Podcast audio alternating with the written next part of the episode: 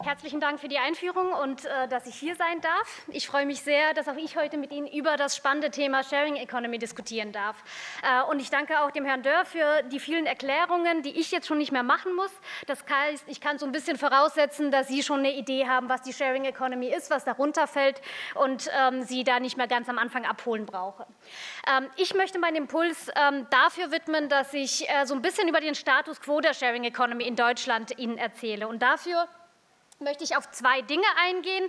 Zum einen so ein bisschen auf das Thema, wie waren denn die Gründungsaktivitäten in den letzten Jahren? Was gibt es denn da alles äh, an Organisationen in Deutschland? Und zwar sowohl in welchen welche Modelle gibt es, in welchen Aktivitätsbereichen äh, sehen wir denn Modelle und wo gibt es wie viele, ähm, aber eben auch, welche Rechtsformen sind denn da zu beobachten? Und ich möchte, ähm, wie auch gerade schon gesagt wurde, etwas zur geografischen Verteilung sagen. Ist es ein rein urbanes Phänomen? Äh, häufig wird Berlin so stark mit der Sharing Economy Economy verbunden oder ist es etwas, was tatsächlich in ganz Deutschland zu beobachten ist? Ähm, und dafür werde ich hauptsächlich aus ähm, dem Projekt iShare berichten heute.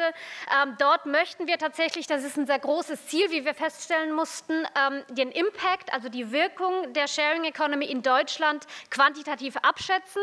Ich muss Sie aber leider schon vorab ein bisschen enttäuschen, wir sind noch nicht fertig. Das heißt, ich kann noch nicht äh, sagen, wie tatsächlich die Wirkung äh, in Deutschland ist, äh, sondern kann so ein bisschen den Weg dahin berichten. Und ein wichtiger erster Schritt, um die Wirkung dann eben abschätzen zu können, ist erstmal zu wissen, wie groß ist eigentlich das Phänomen? Wen gibt es denn alles? Welche Akteure sind denn in Deutschland überhaupt vorhanden? Das heißt, was wir als ersten Schritt gemacht haben, war erstmal zu erfassen, welche Organisationen, welche Initiativen gibt es in Deutschland.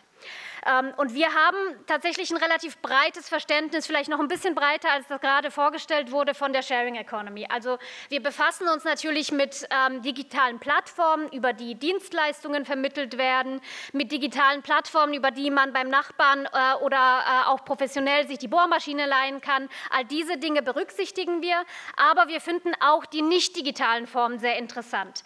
Gemeinschaftsgärten, die in Städten entstehen auf Brachflächen oder Initiativen von der Bevölkerung, die sich zusammentun, um äh, Reparaturcafés ähm, äh, ins Leben zu rufen. All diese Dinge sind für uns Teil der Sharing Economy. Häufig spielen digitale Medien da auch eine Rolle und zwar, weil sich äh, die meisten äh, zum Beispiel über WhatsApp oder über Facebook organisieren tatsächlich. Ähm, aber diese nicht digitale Komponente, dass sie eben einen physischen Ort haben und physisch etwas machen, ähm, das ist für uns durchaus noch ein Bestandteil äh, ähm, der Sharing Economy. Ähm, und tatsächlich, zumindest zahlenmäßig, sind das natürlich auch die, die man sehr häufig findet. Ähm, Gemeinschaftsgärten, Reparaturcafés ähm, oder auch Coworking Spaces, also Bürogebäude, Büroflächen, die gemeinschaftlich genutzt werden, äh, lokale Tauschringe, Nachbarschaftsplattformen oder gemeinschaftliche Wohnprojekte. All diese Dinge sind natürlich zahlenmäßig recht häufig vertreten in Deutschland. Ähm, die haben häufig nur ähm, eine Stadt oder vielleicht auch nur einen Stadtbezirk als Einzugsgebiet oder als Aktivitätsbereich. Und deswegen kann es natürlich davon auch sehr viele geben, während die digitalen Online-Plattformen ähm, häufig überregional aktiv sind oder im ganzen Bundesgebiet aktiv sind. Und deswegen ist gar nicht der Bedarf oder gar nicht der Markt dafür da, dass es so viele gibt. Ähm, was Sie hier sehen, ist so eine grobe Verteilung ähm, der, der Organisation in den verschiedenen Modellen. Und wir haben insgesamt 2500 Organisationen gefunden in Deutschland. Das heißt, es gibt ungefähr 500 Reparaturwerkstätten, 500 Community-Gärten. Von den Coworking Spaces gibt es so 300. Ähm, gemeinschaftliche Wohnprojekte ist auch so in der Größenordnung 500. Äh, Im Bereich Mobilität, sei es Carsharing oder auch Bikesharing, also das gemeinschaftliche Nutzen von Fahrrädern, da sind wir in der Größenordnung 180 Organisationen. Aber es ist tatsächlich durchaus recht viele Organisationen, die man so gar nicht nicht auf dem Schirm hat, wenn man natürlich diese breite Definition ähm, annimmt wie wir. Wie hat sich jetzt ähm, die Anzahl dieser Organisationen entwickelt? Ähm, wir haben schon gehört, das ist eigentlich zumindest jetzt diese neueren Formen ein recht junges Phänomen, aber zumindest die Organisationen, die wir finden konnten, und dazu zählen jetzt nicht die traditionellen Genossenschaften, da gab es bereits Gründungsaktivitäten, insbesondere seit der 1990er Jahre. Und wir können über die Zeit so ein bisschen einzelne Trends auch identifizieren. Also wir sehen zum Beispiel, dass insbesondere in den frühen 1990er Jahren viele ähm, Angebote im Bereich Mobilität und Transport bereits entstanden sind, wie äh, Carsharing, also das gemeinsame Nutzen von Autos, Ähm, wir sehen, dass dann in den späten 1990er Jahren äh, ein Trend war, ähm, Zeitbanken und lokale Tauschringe ins Leben zu rufen. Gemeinschaftliche Wohnprojekte hatten so einen kleinen Hype unten im, ähm, im, äh, in den frühen 2000er Jahren. Also dort sind viele dieser Projekte entstanden. Und seit 2008 sind viele neue Formen dazugekommen. Ähm, Coworking Spaces, also Bürogebäude, Büroflächen, die gemeinsam genutzt werden. Äh, Community-Gärten, also gemeinschaftlich genutzte Gärten, häufig in Städten. Ähm, Initiativen im Bereich der solidarischen Landwirtschaft Reparaturwerkstätten, ähm, in der man eben häufig kostenlose Reparaturdienstleistungen von äh, anderen Bürgern in Anspruch nehmen kann oder eben auch Online-Plattformen. Das heißt, man sieht so ein bisschen, man kann diese Zeitachse so ein bisschen in zwei Phasen aufteilen. Es gibt tatsächlich eine Phase vor 2008, also vor der Finanz- und Wirtschaftskrise, wo ähm, neue Formen und Ideen ausprobiert wurden. Ähm, und dann gab es tatsächlich nach der Finanz- und Wirtschaftskrise ein rasantes Wachstum in der Sharing Economy. Also sind neue Organisationen in bereits bekannten Formen entstanden, aber es sind eben auch völlig neue Formen entstanden. Und das ging einher mit einer äh, starken, stark wachsenden medialen Aufmerksamkeit und auch einem zunehmenden gesellschaftlichen Interesse. Ähm, ein Punkt oder ein Argument ist eben auch, dass insbesondere seit 2008 insbesondere so eine Kommerzialisierung des Teilens stattgefunden hat. Äh, also dass vorher das, was vorher privat stattgefunden hat, nun von Unternehmen angeboten wird. Und um sich dieser Frage anzunähern, ob das tatsächlich so ist, haben wir uns auch angeschaut, welche Rechtsformen haben denn die Organisationen, die wir gefunden haben. Und wir sehen, dass nur etwa 20 Prozent dieser 2500 Organisationen, die wir identifizieren konnten, ähm, tatsächlich Unternehmen sind. Viele andere sind gemeinnützige Organisationen, also etwa 35 Prozent sind äh, Vereine. Und, und das ist irgendwie auch ganz spannend ähm, in Bezug auf die zukünftigen Entwicklungen, ganz viele haben gar keine Rechtsform. Das sind Initiativen von Bürgern, von Privatpersonen, die sich zusammentun, äh, um äh, Projekte ins Leben zu rufen, wie zum Beispiel ein Gemeinschaftsgarten Garten oder auch eine Nachbarschaftsplattform. Auch das kann man sich jetzt wieder ähm, so ein bisschen auf der Zeitachse anschauen und sieht, ähm, dass Initiativen, Vereine, Genossenschaften bereits vor 2008 äh, bestanden haben und dass tatsächlich seit 2008 Unternehmen dazugekommen sind. Also diese Kommerzialisierung hat ähm, schon dazu geführt, dass neue Unternehmen entstanden sind, aber eben auch ähm, die anderen Formen haben sich stark verbreitet. Also auch viele Vereine sind entstanden seit 2008, die in diesem Bereich aktiv sind oder eben auch viele Initiativen, die gar keine Rechtsform haben.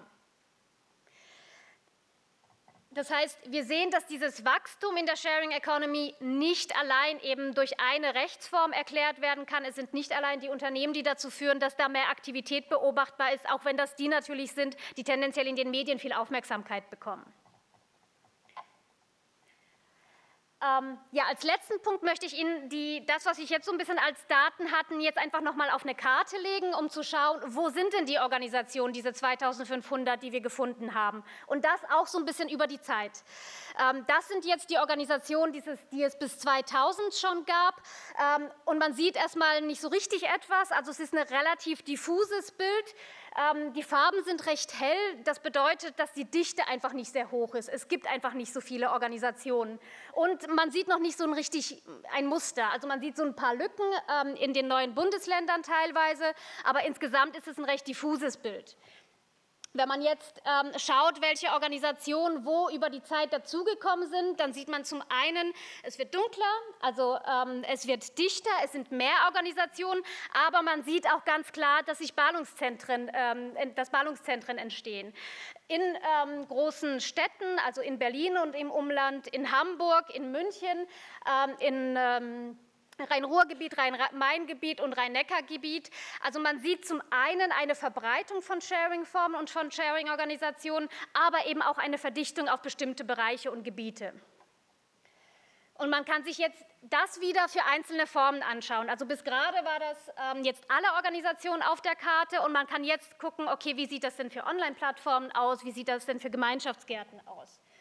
Ähm, und bei Online-Plattformen ergibt sich tatsächlich so ein Bild, was häufig, also zumindest war das so ähm, in unserer frühen Wahrnehmung oder in meiner frühen Wahrnehmung, dass die Sharing Economy immer sehr stark mit Berlin verbunden wurde. Ähm, und wenn man sich nur Online-Plattformen anschaut, scheint das ein Stück weit auch äh, wahr zu sein. Also viele Gründerinnen oder Gründer von oder Betreiber von Unternehmen, die digitale Plattformen anbieten, äh, haben ihren Hauptsitz tatsächlich in Berlin oder in anderen großen Städten. Hier ist aber zu bedenken, das sind ja meistens Angebote, die nicht nur in Berlin dann eben verfügbar sind, sondern deutschlandweit. Das heißt, die Gründerinnen und Gründer und Betreiber suchen sich für sie attraktive Städte, in denen sie sitzen, hat aber nicht so wirklich damit was zu tun, wo die Angebote dann sind. Ein anderes Beispiel und ein anderes Bild ergibt sich, wenn man sich ähm, Zeitbanken und lokale Tauschringe anschaut. Hier sehen wir auch in kleineren Städten viel mehr Aktivität. Also hier sind diese Ballungszentren weitaus weniger ähm, zu sehen. Und wir sehen tatsächlich, ähm, wenn man auch die alte Genossenschaft, also Genossenschaftsdaten daneben legt, ähm, dass Tauschringe und, ähm, und, Zeitbanken in solchen Gebieten häufig zu finden sind, in denen ländliche Genossenschaften es schon früher gab. Ähm, Makerspaces ist ein, anderes ein ähm, weiteres Beispiel, das ich Ihnen zeigen wollte. Makerspaces sind ähm, offene Werkstätten, in denen äh, Menschen zusammenkommen können, um Produkte zu bauen, um Prototypen zu bauen. Das können Privatpersonen sein, aber auch kleine Unternehmen, äh, die dort Werkzeuge oder Maschinen, äh, Spezialmaschinen auch nutzen können. Und hier ist das Interessante an diesem Bild, äh, finde ich, dass wir Vorher sieht man tatsächlich in den neuen Bundesländern häufig Lücken.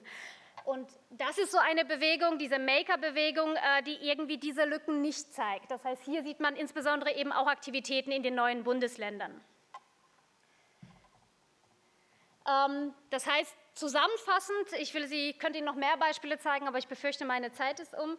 Ähm, um zusammenzufassen, wenn man sich Organisationsformen und die Gründungsaktivitäten anschaut, wir konnten in unseren Recherchen 20 verschiedene ähm, Aktivitätsbereiche oder Sharing-Modelle identifizieren, in denen wir tatsächlich Aktivitäten in Deutschland äh, beobachten können.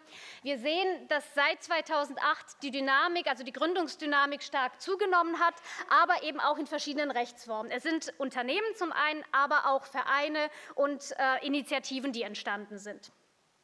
Die Tatsache, dass wir so viele Initiativen haben, die noch gar keine Rechtsform haben, könnte darauf hindeuten, dass es zukünftig noch mehr Gründungen geben wird. Ähm, also wenn beispielsweise lokale Initiativen wachsen, sich professionalisieren, werden die vielleicht an irgendeinem Punkt eine Rechtsform suchen. Das heißt, wir würden auf dieser Basis schon erwarten, dass in Zukunft noch mehr Unternehmen entstehen, aber eben auch gemeinnützige Organisationen.